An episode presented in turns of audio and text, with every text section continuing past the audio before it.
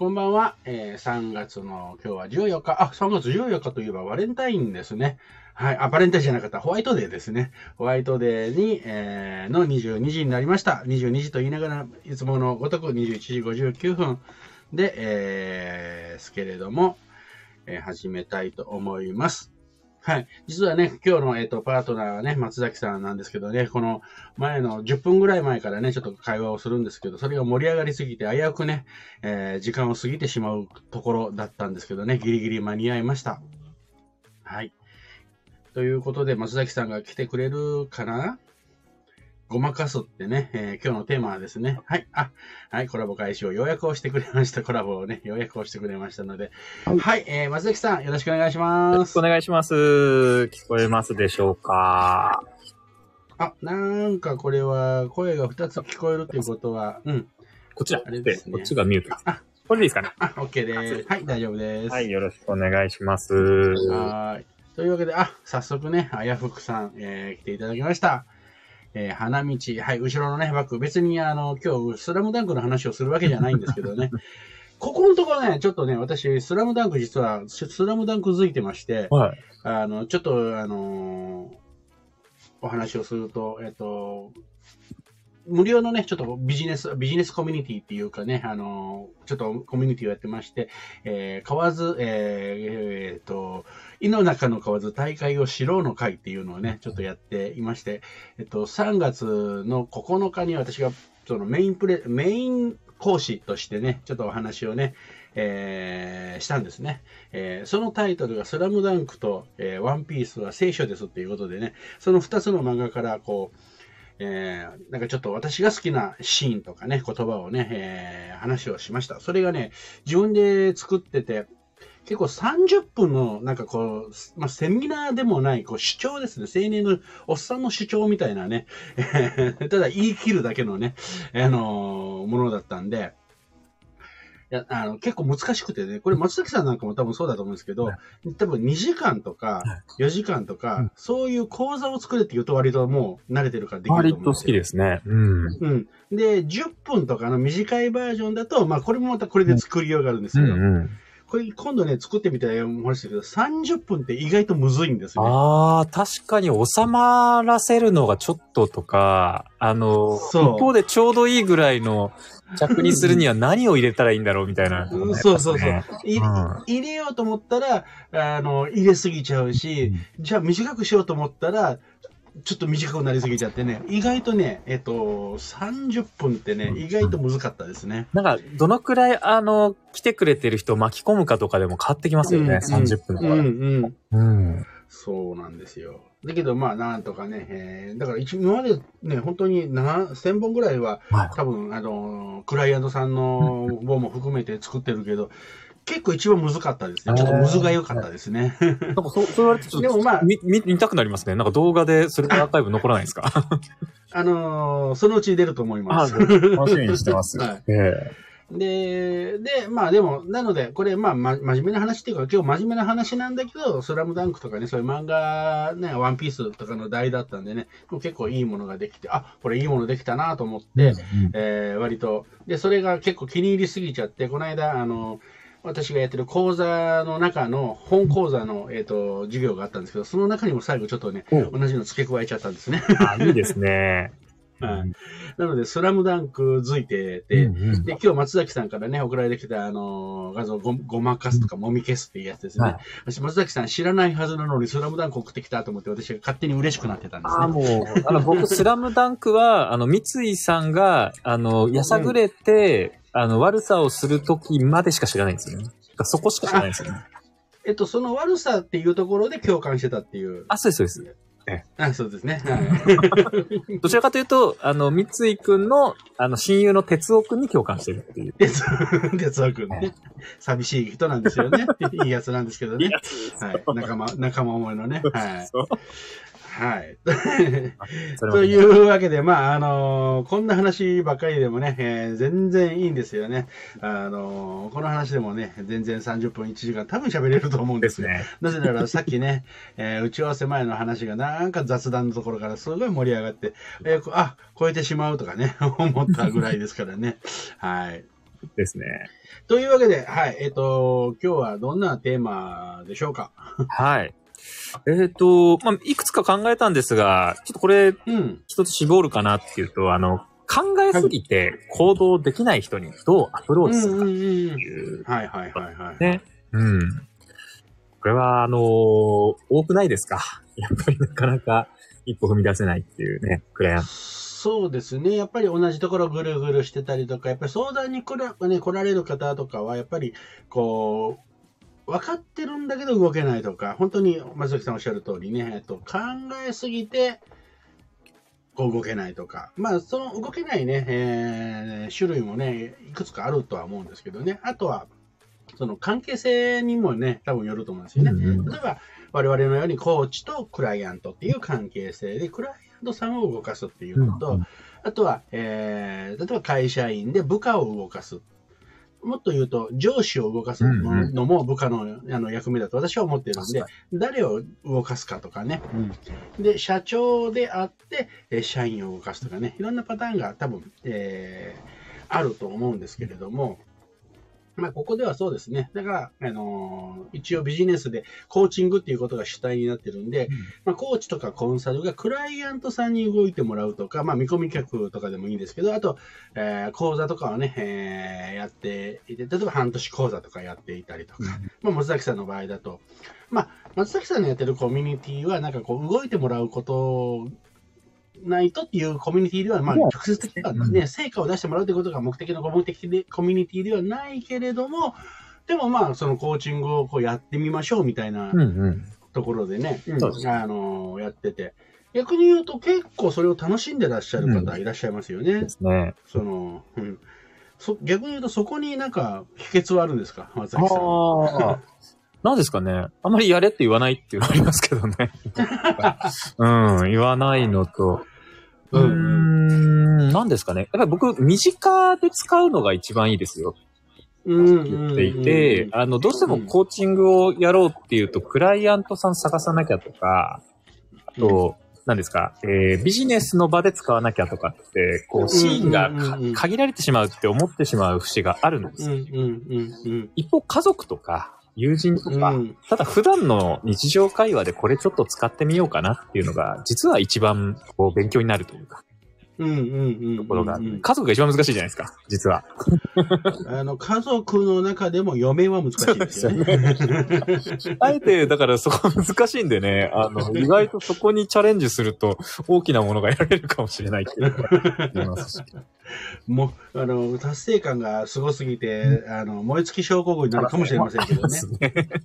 そそうそう。だから私がね、結構思ってたのは、やっぱ松崎さんの今のね、えっと言葉の中にもヒントがあるとも思うんですけど、まあ、あの、やれと言わないっていうのは一番、えー結構聞きますよね。そうですね。うん。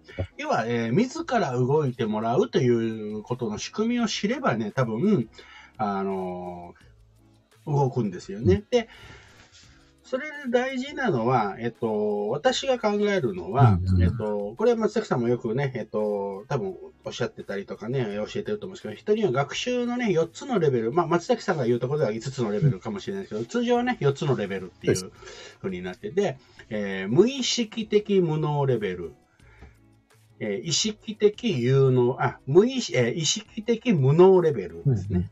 で、えー意識的有能レベル、えー無えー無意識的有能レベル。この4つの段階まの学習の段階があると。で、えーもう一つね、そこの、えー先に行くと、実はその無意識的有能レベルからその意識化に上げると再現性がありますよっていう5つ目はね、あるっていうのも、まあ、あの、あるんですけれども、まあ、通常はその、え4つのね。レベルのとこ。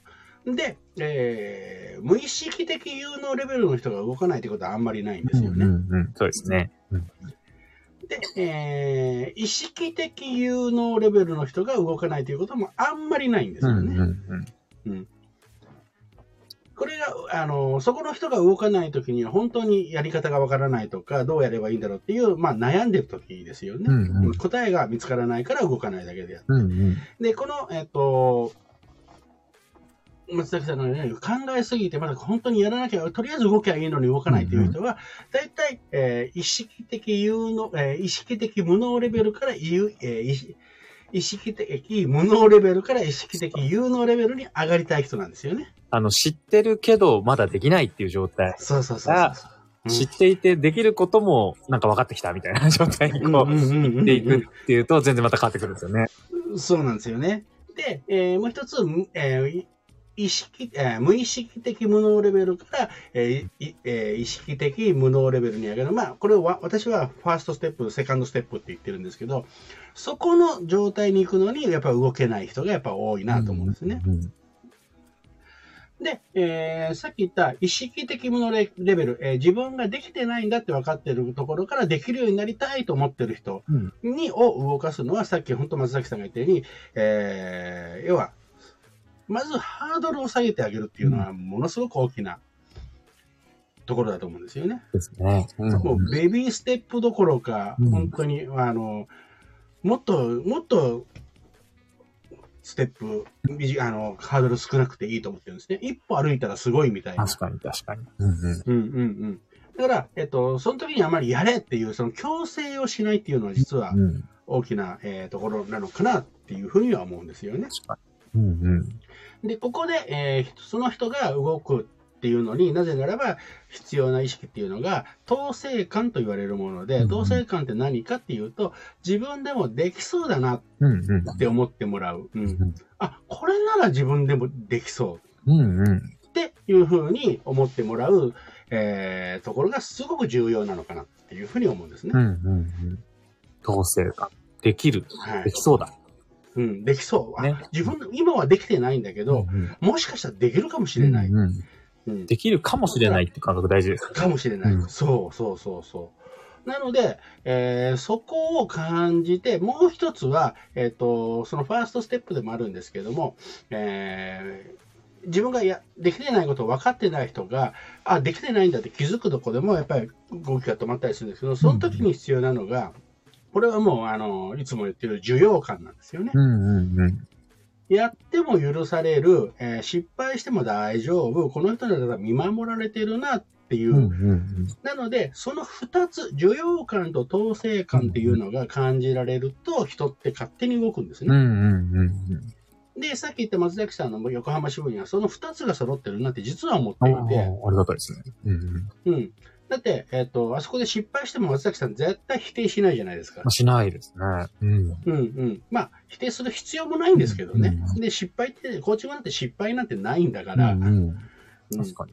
でも、なんかこう、自分の言うことを聞かせたかったりとか、うん、えー、自分がこう、教えてるみたいな立場になっちゃうと、どうしても言う通りにできないとか、結果が出ないと、それ違うよって言いたくなるんだけど、違うことなんてなくて、OK なんだよっていうと安心して動けるんですよね。うんうん、確かに。で、あとは、えっと、その、ワンオンワンっていうかね、えっと、横浜、その、松崎さんがやってるコミュニティでは、えっと、その、参加者同士が組んで、なんかこうやるんですよね。ですね。はい。あの、ね、バディで、それを、バディを組んでね、はい、うん。でこう、お互いにコーチングし合いましょう、みたいなね。で、これのすごいところが、その、えー、やったやつを松崎さんのところに送るんですよね。はい、そうですね。で、松崎さんがそれを見て、えー、なんかフィードバックをする。うん。うん。で、フィードバックって普通ダメ出しが多いんだけど、多分、あの、そのフィードバックはね、私は聞いたことないんだけど、多分松崎さんの場合は、本当のフィードバック感じたこと、しかも、えっと、否定、こうじゃないよとかっていうのはあんまり言わないんじゃないかなと思うんですね。もうエスパーですね。うん。その通りです。だから、そうすると、やっぱり、あ、失敗してもいいんだっていうか、失敗ないんだとか、あ、大丈夫なんだって思った人は、やっぱりこれ需要感にで、で、しかも自分でもできそうって思ったら、これ動かないはずないんですよね。そうですよね。だから、うん。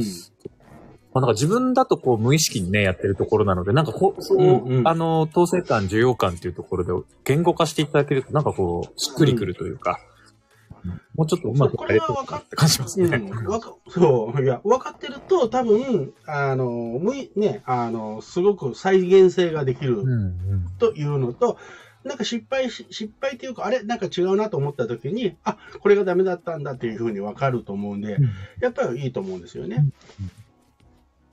で、よくね、まあ今私もね、その、だからビジネススクールみたいなのがたくさんあるじゃないですか。うんで、私も今ね、まあセールスのそういう、えっと、講座を3ヶ月とか6ヶ月のコースを持ってやってるんですけれども、よく言われるのがそういうビジネススクールとか企業塾とかいろんなのがあるんですが、あの、結果出すのが、本当にちゃんとした結果出せるのって、うん本当に数パーセント、うんうん。うん、よくて4%とかって言われるんですよね、実はね。そうですよね。本当にあの、で、あ、すいません、どうぞどうぞ。あ、ごめんなさい。ええそうそう。本当に、だから変な話だけど、100人ね、いたら4人成果出ればいいみたいなねう。んうん。うんうん。実際なんかその、なんですかね、ビジネススクールじゃないですけど、ビジネスコミュニティみたいなところで、こう、うんお客様の声みたいなのって載せてますけど、うんうんうん。なんかこう、ほとんど一握りの声をこうね、収集してんのかなとかってね、思う時もありますし、うんうんうん、僕、あの、物販のコミュニティに入ってたことあるんですけど、う。ん、そこで、業界でトップレベルに、あの、成果出るっていうところで、まあ、成果指標があの、月賞100万円をクリアする、うんうんうん、あ、の、成果出たみたいな、そういうところがあったんですけど、うん、大体3割の人が月賞100万円いったっていうことで、まあ、まずありえないって言われて。でも、そんなところ、そんなすごいいいって言われてるところでも、大体7割の人は達成できないっていう。うんうんうんそうですうんうん。いいですよね、そのビジネスのそういうコミうん。もうその3割ってすごい数字ですよね、30%って言われるのだと思うんですよ。うん。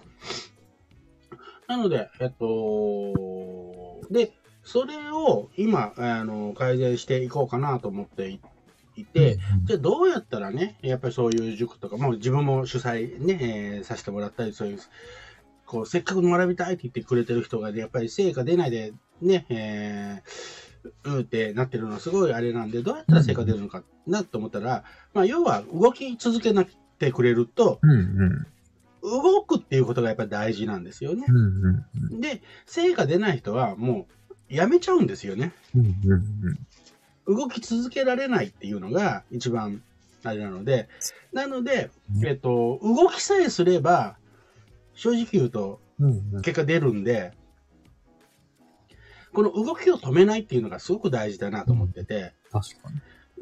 うん。で、それをどうやったら動動き続けられるかなと思った時には、さっき言った、えー私のこうやってるところで言うと、割と、まあ、えーいいのは、あの、まあ、成果出た人っていうのは、えっと、すごいねって言って発表するんですけど、うんうん成果出なかった、動けなかったっていう人も、をすごく重宝するんですね、うん実は。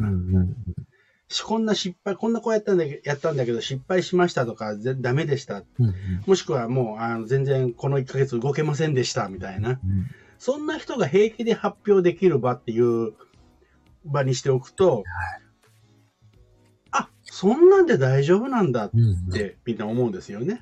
うんうんそうすると、えー、そこのコミュニティにいる限りは動き続けるんでう、んうんうん。うん、動かなくてもなんかこう劣等感感じないっていうのはすごく大事だな。うんなんでそれも需要感かなと思ってるんでですね。すよね。その、なんか、こう、結果にフォーカスしてしまうと、どうしても、その、できたできないっていうのが明暗が分かれてしまうみたいなうん。ところがあって、うん。そうなるとできてないから喋りたくないみたいなことにね、そう。なってしまいますぱりその行動の方にフォーカスをね、こうしていったり、うん挑戦してすごかったなっていうところで。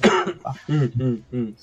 そうそう。で、できた人がね、できたって言ったらすごいねってねってね、なんちやほやされて。そうすると、ね、えっと、こう、ある程度できそうだなと思ってる人は、じゃあ負けざ、負けずと俺もやろうみたいなね、形になってくるんだけど、えーほとんどの人は、あ、もうそこのレベルまで行ってないわ、あの人あんなに進んでて、あ、ぼ僕なんて私なんてできないわ。って言って、うんうん。だんだん離れていく。っていうのが、まあ、えー現状多いと思うんですね。うん。うん。だからそういう塾とか企業、あの、そういうね、スクール、ビジネススクールとかでもね、やっぱりそこの需要感とか統制感とかをしっかりすると、あの、成果出せる割合が広くなるんじゃないかなって実は思ってるんですよね。そうですね。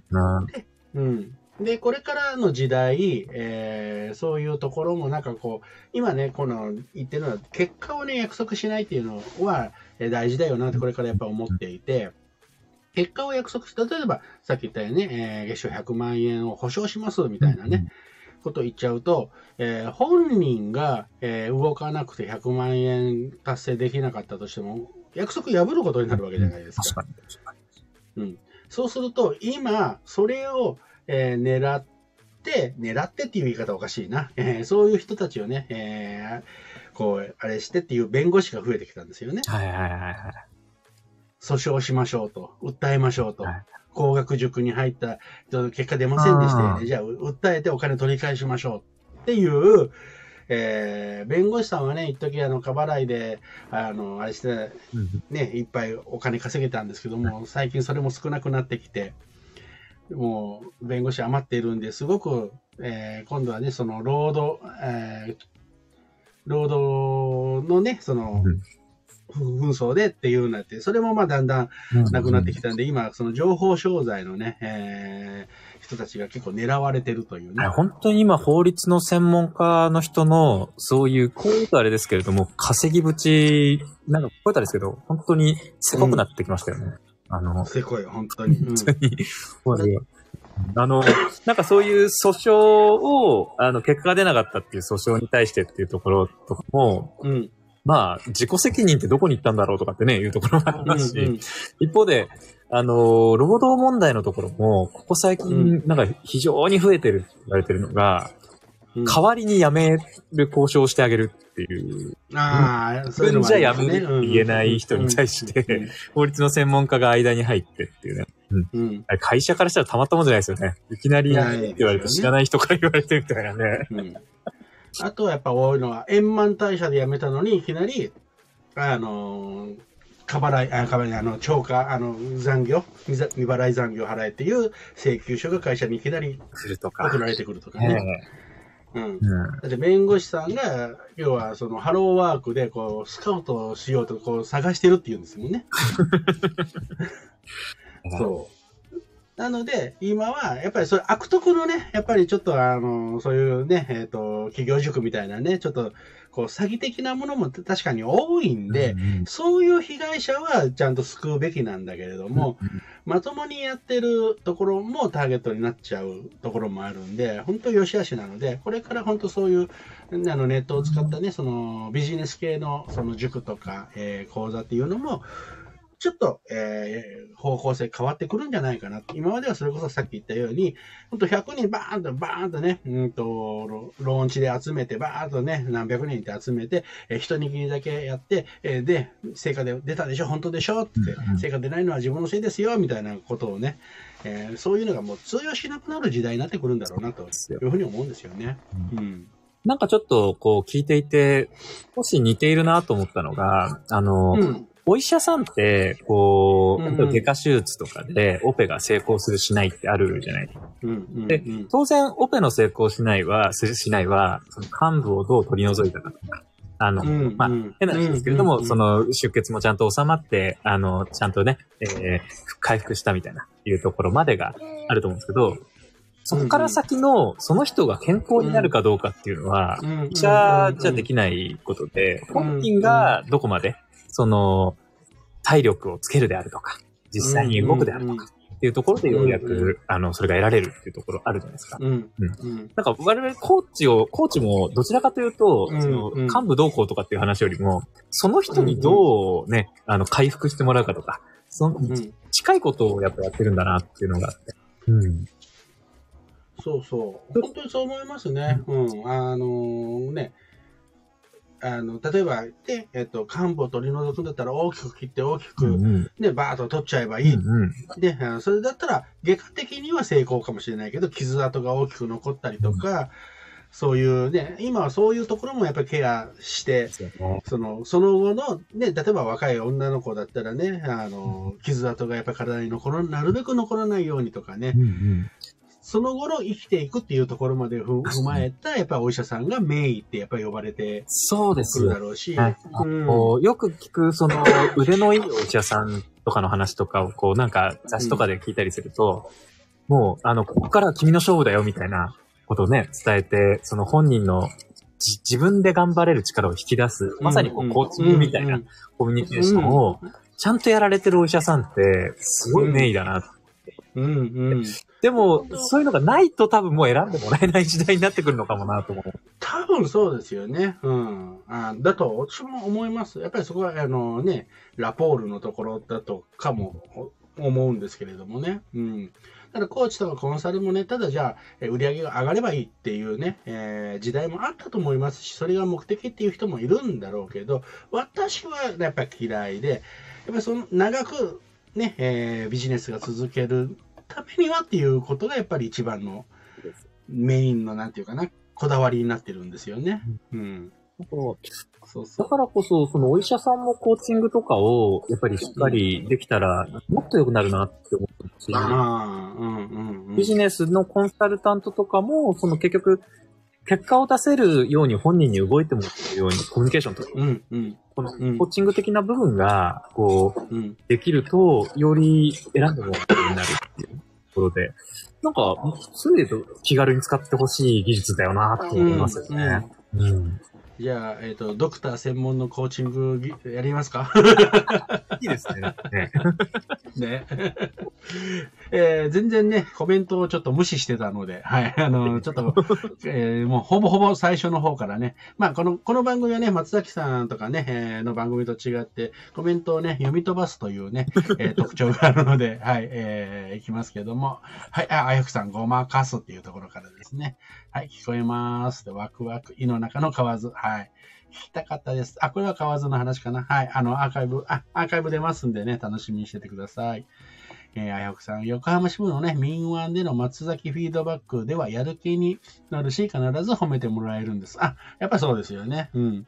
で、これね、えっ、と、多分なんですけれども、多分なんですけどね、えー気づかないうちにダメ出しもし実はしてるんですね。あー、あ人の。うん、ダメ出しだとは気づかない、えー言い方をして、ダメ出しだと思わないでちゃんと言ってるはずなんですね。そうですね。はい。あの、別に松崎さんのそのフィードバックを見見たことはないんですけど。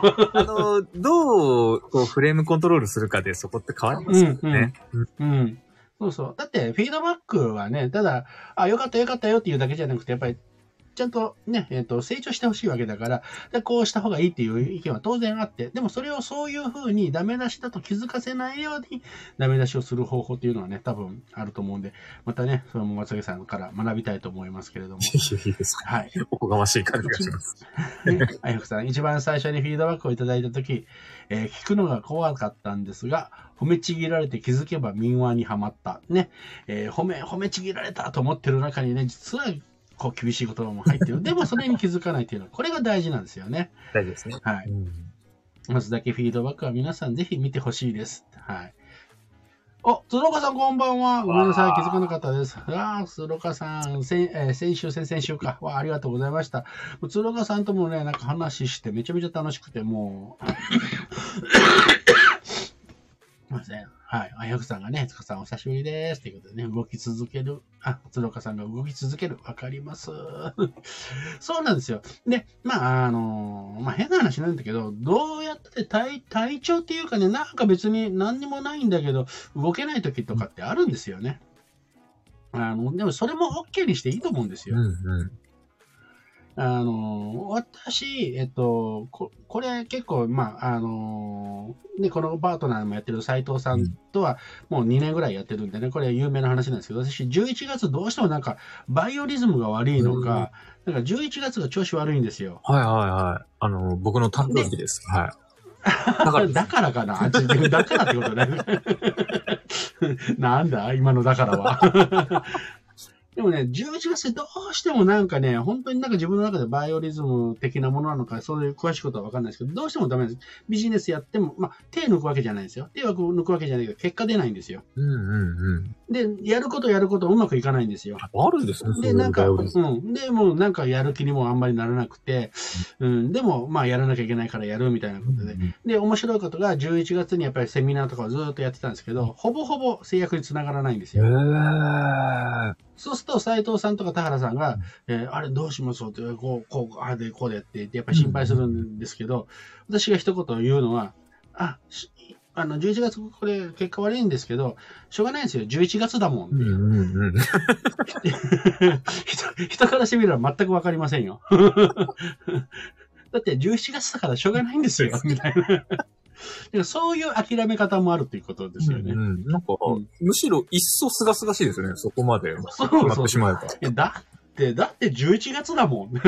そうですね。ねうん、で、面白いことに、そうやって言い聞かせておくと、これ何のここれはまた松崎さんに解説してほしいんですけど、そうすると12月結果出るんですよ。ああ、はいはいはいはい。なんか、そこで多分、あの、思うのが、その、例えばサボったとか、あの、うん。今もうやってもできないって言って、あの、まあ、ずっと漫画読んでたと、スラムダンクずっと読んでたと、ってしたとしても、それを、なんかこう、充電期間と捉えたか、それとも単純にサボっちまったなーって捉えたか、うん。うん。変わってくる。うん。うん。うん。うん。うん。だから11月だからしょうがないって言って、ね、次は12月なんだからできるみたいなのができてれば、ね、こう、気楽にパワーを発揮できるっていうのは間違いない。そうそうそう。だからだ大丈夫、大丈夫。多分12月になったらなんとか、まあ、もちろんその間にね、あの、改善点とかもやるんですけど、12月になったら、12月になったら制約につながって斉藤さんとかがびっくりするんですね。で、言ったら、ああ、よかったですね。あだって12月だもんって。いいですね、考え方。うん。だから、動けないことなんてあるじゃないですか。はい、ありますうんだから、その動けないことを責めたりとかね、えーしないでね、動ける時になったら動くだっていうふうにすればね、全然 OK だと思うんですよね。はい。動き続ける。ね、と、鶴岡さんなんかは特にね、あの、よく本人にも言うんですけど、回遊魚なんで、ね、止まったら死ぬ人なんですね、この人なんかは。なんか、そういうだから、普通の 普通の人が歩いてるんだけど、自分では止まってるみたいなね、ことに感じたりするんで、そんな感じで全然悪いことでは全然ないっていうことですね。はい。あやふくさんがね、えー、あやふくさんと鶴岡さんのご挨拶がありまして、うんうん鶴岡さんが、わかります森本さんのコミュニティはそこの安心感めっちゃあります。あ、ありがとうございます。そう、動かなくてもいい、やらなくてもいいっていうね、安心感。それだけはね。だけでも聞くといいです。そうそう。うん、そうすると動きたくなった時に動けるんですよね。うん。それがすごく大事かなと思うんですよね。うんうん動きたくなってもなんか動けないみたいな、そう、あの、いうのが一番ね、動きたくなった時に動ける、あ、あいいんだって安心感があるとね、めっちゃありますね。でもあの、コうんーチとかコンサルって、こう、どうしても、動いてもらわなきゃ動いてほしいとかでね、ついついこうんううん動いてもらうように、こう、こっちも。動いちゃうというかね、アプローチしちゃうっていうとこありますもんね。うんそこをあえて、うんうんこう、あの、い大丈夫だよっていう風にするっていう。うん。大事ですよ。そうなんですよ。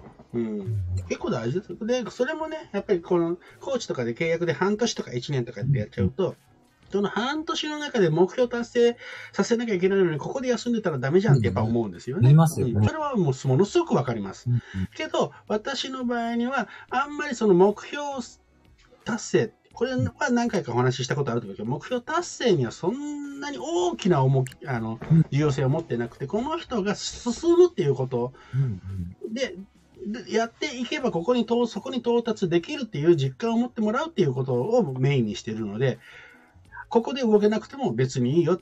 半年後に制約あの達成できなかったとしても、でも7ヶ月後に達成できるでしょ？みたいな。それでも OK みたいな感覚でやるんですよね。これあの、今の企業のお偉いさんに聞いてほしい話ですよね。もう、なんていうか、結果出しなさいね、こう、うん世界がこう、どんどんそうなってきてるっていうところでね。そう。まあでもね、もちろん結果を出すとかね、あの大事なんですけど、これもね、あの、この間お話、ちょっとね、あ、ちょうど鶴岡さんとかな、お話しした時に、数字を追っかけ出すとやっぱり結構ね、辛くなってくるので、本末転倒になってくるんで、数字ってまあすごく大事なんだけど、やっぱり結果としてね、答え合わせとして数字を把握するのは大事だけど、あんまり結果にし、あの、数字に縛られてね、追っかけ回しすぎると、あ、売上100万円で今月行かなきゃ、じゃあ、ねえっと、この人は本当はあれだけど、ちょっと売り込んじゃえみたいなね、そういうあの数字にこだわりすぎると、そういうことにもなってしまうので、それはゆくゆくは首絞めるんだよね、自分のそ。うですよね。うんん。そういうところの、まあ、考え方の、うんね、いいか悪いかは分かりません。うん、あの半年で結果出した方がいいのに決まってるんでね。うん、はい。えー、あやふくさん、私も嬉しいです。ということでね、鶴岡さんが、ほえ、そんな弁護士が、そうそう、あ、これはさっき多分、あの、ね、ちょっと悪徳ではないんですね。うん悪徳ではないけど、そういうちょっとね、労災の、労働紛争に来たりとか、そういう、ね、ちょっと出しましょうっていうね、えー弁護士さん、あやふくさん、えー弁護士さんたちのその視点がすごい。あの、弁護士さんもね、今本当大変なんですよね。いっぱいになってね。体験系してね、大変だっていうのも、すごい、あの、無体な話ですよね。だって、弁護士さんの、えっと、多分平均年収、全全弁護士の平均年収って多分1000万いってないですよねあ、。そんななんですね。えうん、多分ね、多分ね、5、600万だったと思いますよ。いや意外ですねあうん。うんそう。昔はやっぱり何千万ってなってたんですけど、で、で、一部のね、えーすごい人はそう言ってるんですけど、全国の平均で言うとそんなもんだあと思います。工科大学院できてから、フォントが広がりましたもんね。うん。すごくだからね、多分。で、これから AI もできるんで、ろで、あの、判例を覚えるなんていうのは絶対 AI にはかなわないんで判例主義ですもんな。うん。そしたら何やるかというと、やっぱりコミュニケーションとかね、うん、ところを鍛えなきゃいけないけど、だから私は弁護士さんほどコーチングと思ってるんですよ。確かに。で、実際に、うん、私の、あの、クライアントさんでも弁護士さんいてね、面白い取り組みとかややりましたね。はいい。いですね。またその話は以前、はい。医者の仕事を病気を治す、あ、ね、鶴岡さん、その前に、これも大事ですね。はい。えーでも必要かも。全残念ながら不誠実なコンサルもいますからね。もう本当にね、そうなんですよね。うん、ここをね、私は何とかしたいです。うんあやふくさん、はい。病気を治すきっかけを与えることですよね。うんうんはい、そうなんですよね。そうそう、病気を治す、ね、きっかけ、あのやっぱり病気、や、ね、き病は気からって言うんでね、はい。あ、ここで、えっ、と、設楽マンが、ここでやってきましたね。神会の参加が遅くなってしまった。はい。よくありがとうございす。ます。しね、設楽マンもね、なんか昨日ね、すごいなんか調子が悪かったみたいでね。そうなんですか。あの、うんうん、なんかあの、ラジオもなんかすごい鼻声でやってましたよね。ね はい花粉症か風邪か。うん。うん。あやふくさん、病気を治すのは自分自身、治す力を自分は持っている。えーコーチングと似てるなと思います。あ、さっきね、松崎さんとね、えーがおっしゃってたことだと思いますねうん。鶴岡さん、お、設楽マン、設楽マン、設楽さんだな。はい、えー、えつこ姉さん、こんばんは。はい、そうそうそう、フィードバック。えー、あやふくさん、あ、これは次の課題を与えてくれてると思うキーワードが必ずあります。あ、さっきのあの、松崎さんはフィードバックの時に必ずダメ出ししてるはずなんですよねっていう話だと思います。すねはいその言い方をしてくださるのがありがたいのと、ちょっと悔しいのとで、すげえの原動力、このちょっと悔しいっていうのがいいですよね。もう、思惑通りで今、松崎さんのズームでね、ニタッとしてるのが見えましたねなん。かね、あやつさんがね、行動してくれるんですよ、これが。そう、ありがたくてさんはね、すごい、うん、すごいです。いいですよね。はい。リンゴマンさんが、えーシタラマンが、えーうまくいかない月ありますよね。私も10月、11月がダメです。2ヶ月はダメです。どっちか1ヶ月にしましょう。ダメ出ししちゃった。はいどっちか選んでくださいえーはい。あやふさん、松崎さんはその方に合わせた課題の与え方をしているのかなと妄想しています。私の扱い方がうまいんだわ、これが、あやふくマニア。いや、あの、光栄。だそうではいす。光栄です。はい。嬉しい。お、お、思い、思い通りですね、山崎さん。こう言って、あの、アイフさんのこう手のひらで踊らされてるんじゃないかってね、感じます。そう、あのね、結構、あやふさんもね、あの、上手ですよね。上手ですあのねこう、人のね、うん。はい。あ、リンゴマン。あ、いや、下田マン。はい。松崎さんの月だから。11月。松崎さんの月だから。あ、11月ね。はい。11月松崎さんの月だからね。しょうがないですよね。あやふさんどうもです。10月、11月、さすが夏男したらマン。私は2月から3月がダメです。今じゃん。森本さんと一緒で12月が調子良いです。あ、12月いいですね。はい。あやふさん、弁護士さんがコーチングを身につけたら最強ですね。本当ね、でも本当弁護士さんね、あの、いいですね。そう、コーチング絶対必要だと思います。うんうんうんうん。で、もっと必要なのは私は弁護士、えっと、税理士だと思ってるんですけどそうなんねで。すね。でも、税理士さんと私は相性悪いんでね。そう 嫌いな、き嫌いなんですよ、税理士。嫌いなんですね。嫌いなんです。えもうこのね、き税理士嫌い話をすると、えーあの終わらないので、えーそろそろやらと、もうね、実は38分になってるんですね。えーこの番組にしては、すごく長いね、えー 延長になってしまいました。そうそう。松崎さんと話してるとね、本当いろんな話したくなってね、あ、こういうことになってしまうんですけどね。というわけで、この辺で、ちょっと、えー、ね、3つぐらい課題いただいたんですけど、なんか1個の途中でなんかごまかしながらね、うまく話できたかななんて思ってあの、今い、います。けど、どうでしょうか？もう、あの、スラムダンクの、バリにごまかせたかと。えー、あれ、ごまかせてないんですけどね。スラムダンクの場合はあれ、フォーク本当はね。ボートだけですから、べきって。そうそうそう。全然ごまかせてないという。傭兵たちが全部かぶった、かぶったというね。ニト君がね、やってくれてるっていう。そう。またこの話もしたいな。はい。えー、森本さんと松崎のイチャイチャ、森本松崎のイチャイチャ、羨ましい。おあ、微笑ましいか。羨ましいじゃなかった。あ、でも最後ちょっと羨ましい。あ、ちょっと羨ましいになってます。ありがとうございます。この辺分かってますよね、あやくさんもね。我々の扱い方をよくしてます。そうですね。はい。というわけで、えっ、と、今日はね、この辺で終わりたいと思います。ありがとう。松崎さん、ありがとうございましたどうぞあ。りがとうござ聞いました。はい。で、聞いてくださった方、ありがとうございました。また来週、えー、来週はそう、えー、設楽マンとお送りしますのでね。はい。えっ、と、楽しみですぜひぜひ設楽さん、えっ、と、体調を直して、えー、やりましょう。よろしくお願いします。はいというわけで、さようなら。ありがとうございました。ありがとうございました。バイバーイ。